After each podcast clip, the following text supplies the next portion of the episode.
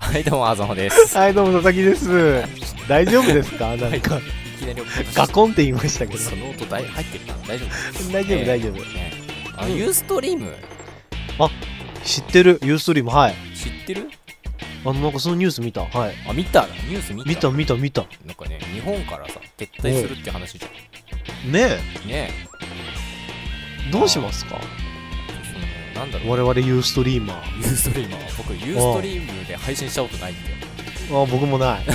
ないんじゃん。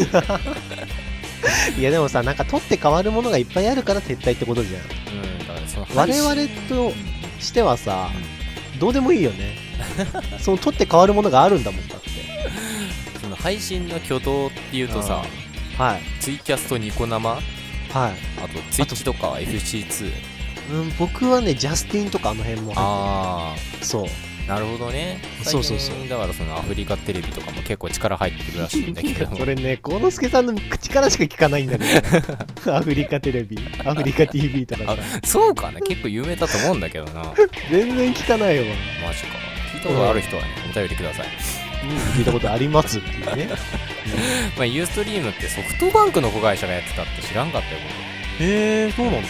僕孫正義さんがなんかねソフトバンクの決算発表とか新製品発表とかねユーストリームでやってたらしいんだよへえ、あ、知らなかった。へうんで来場がねどのくらい来たかとかめっちゃ孫社長ね気にしてたらしいんだよえ、まあそんぐらい力入れてたんだけどさはいはいはい。ねまあ、でも結局、まあ、ユーストリームダメだったわけだけどもダメになっちゃったっていうことだよね。損しちゃったのかな孫社あ、長うだまけい。うんに、うん、うん、うん、うん、うん、ん今一瞬「馬」って言おうとしたようん、何点でしたかうん、